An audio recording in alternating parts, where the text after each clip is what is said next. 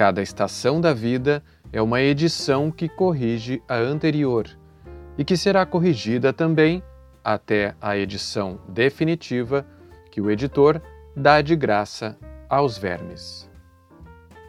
Machado de Assis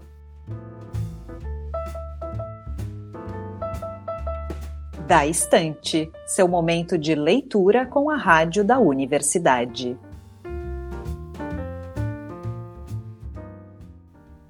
Olá, queridos ouvintes, eu sou Liz de Bortoli e estamos chegando com o Da Estante deste domingo, que traz os últimos capítulos de Memórias Póstumas de Brás Cubas do Machado de Assis.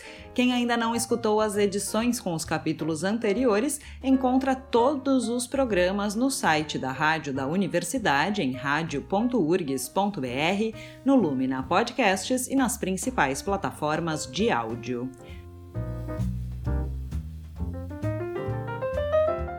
Pois é, estamos chegando ao fim desta leitura hoje. Estamos no episódio de número 50 e por aqui passaram diversas pessoas envolvidas com literatura, ensino, leitura, pessoas que trabalham com teatro, rádio, escrita aqui na universidade, enfim, todos os tipos de leitores para compartilharem essa experiência.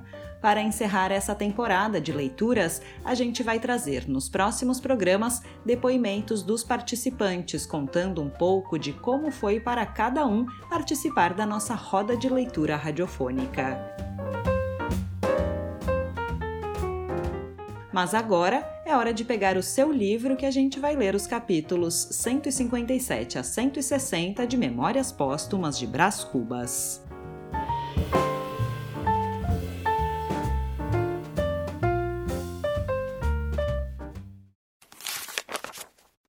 Capítulo 157 Fase brilhante Sublime és tu, bradei eu, lançando-lhe os braços ao pescoço.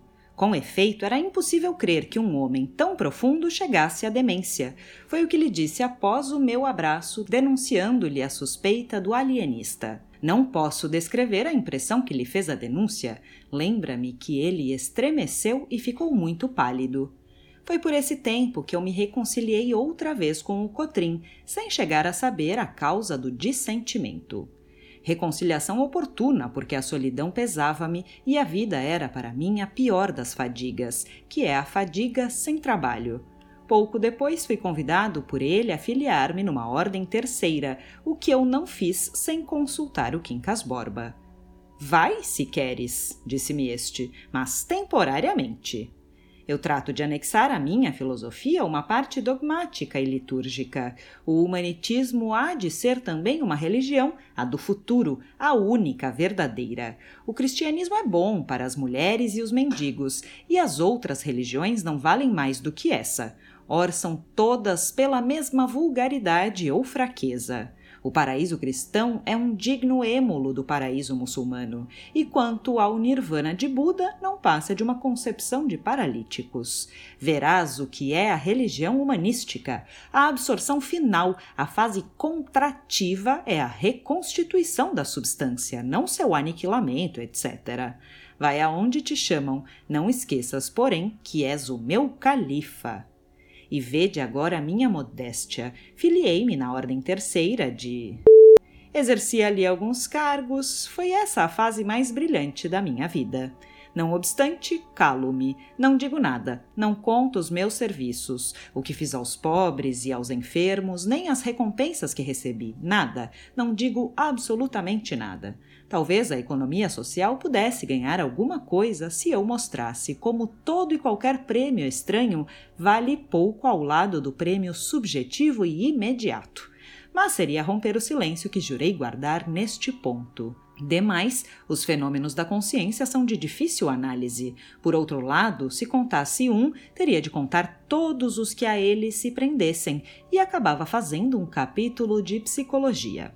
Afirmo somente que foi a fase mais brilhante da minha vida. Os quadros eram tristes, tinham a monotonia da desgraça, que é tão aborrecida como a do gozo, e talvez pior. Mas a alegria que se dá à alma dos doentes e dos pobres é recompensa de algum valor. E não me digam que é negativa por só recebê-la o obsequiado. Não, eu recebia-a de um modo reflexo e ainda assim grande, tão grande que me dava excelente ideia de mim mesmo. Capítulo 158 Dois encontros no fim de alguns anos, três ou quatro, estava enfarado do ofício e deixei-o, não sem um donativo importante que me deu direito ao retrato na sacristia. Não acabarei, porém, o capítulo sem dizer que vi morrer no Hospital da Ordem, adivinhem quem? A linda Marcela. E via morrer no mesmo dia em que, visitando um cortiço para distribuir esmolas, achei. Agora é que não são capazes de adivinhar achei a flor da moita, Eugênia, a filha de Dona Eusébia e do Vilaça, tão coxa como a deixara, e ainda mais triste. Esta, ao reconhecer-me, ficou pálida e baixou os olhos, mas foi obra de um instante. Ergueu logo a cabeça e fitou-me com muita dignidade. Compreendi que não receberia esmolas da minha algibeira e estendi-lhe a mão como faria a esposa de um capitalista.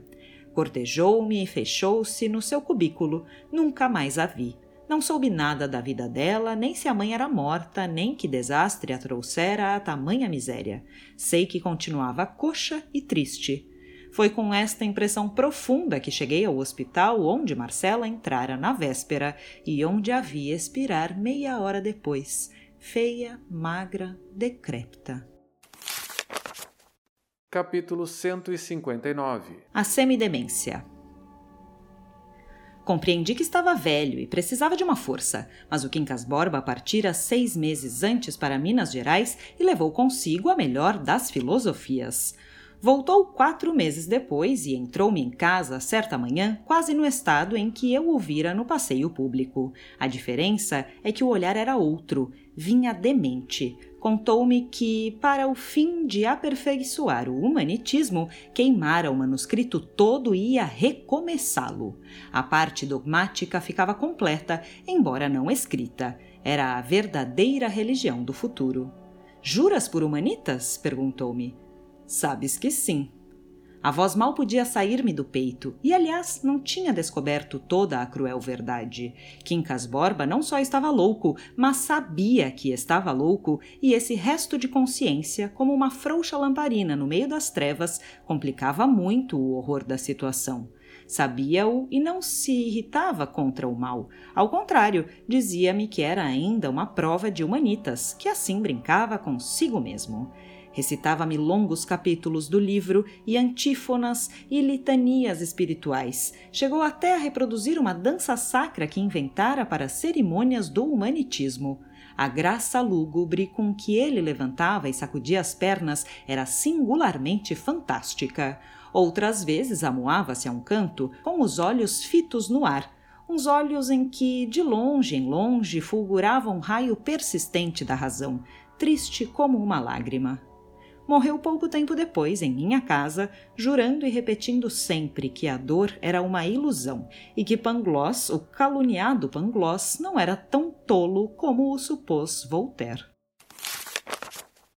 Capítulo 160 Das negativas entre a morte do Quincas Borba e a minha, mediaram os sucessos narrados na primeira parte do livro. O principal deles foi a invenção do emplasto Brás Cubas, que morreu comigo por causa da moléstia que apanhei.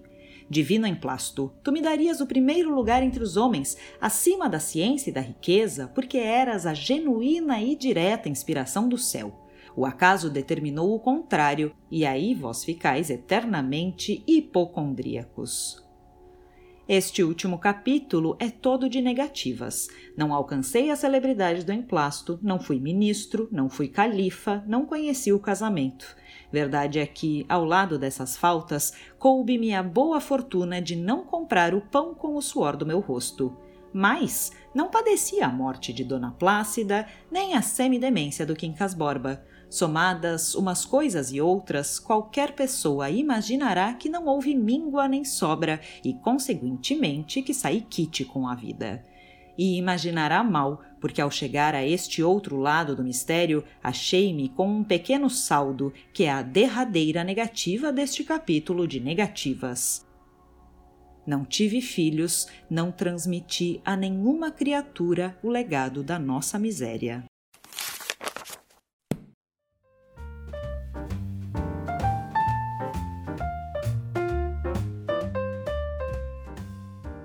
Estes foram então os capítulos finais de Memórias Póstumas de Brás Cubas do Machado de Assis. Se você ouvinte quiser nos mandar algum comentário sobre essas leituras, nós vamos trazer nos episódios especiais dos próximos domingos. É só mandar um e-mail para daestante@urgs.br ou mandar uma mensagem privada para a nossa página no Instagram, que é daestante.urgs.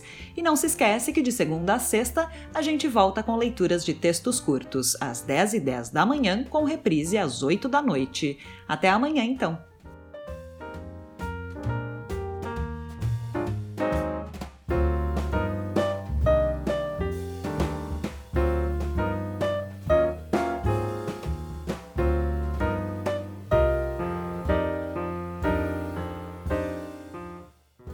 Neste programa trabalharam Liz de Bortoli, Mariana Sirena e Júlia Córdova.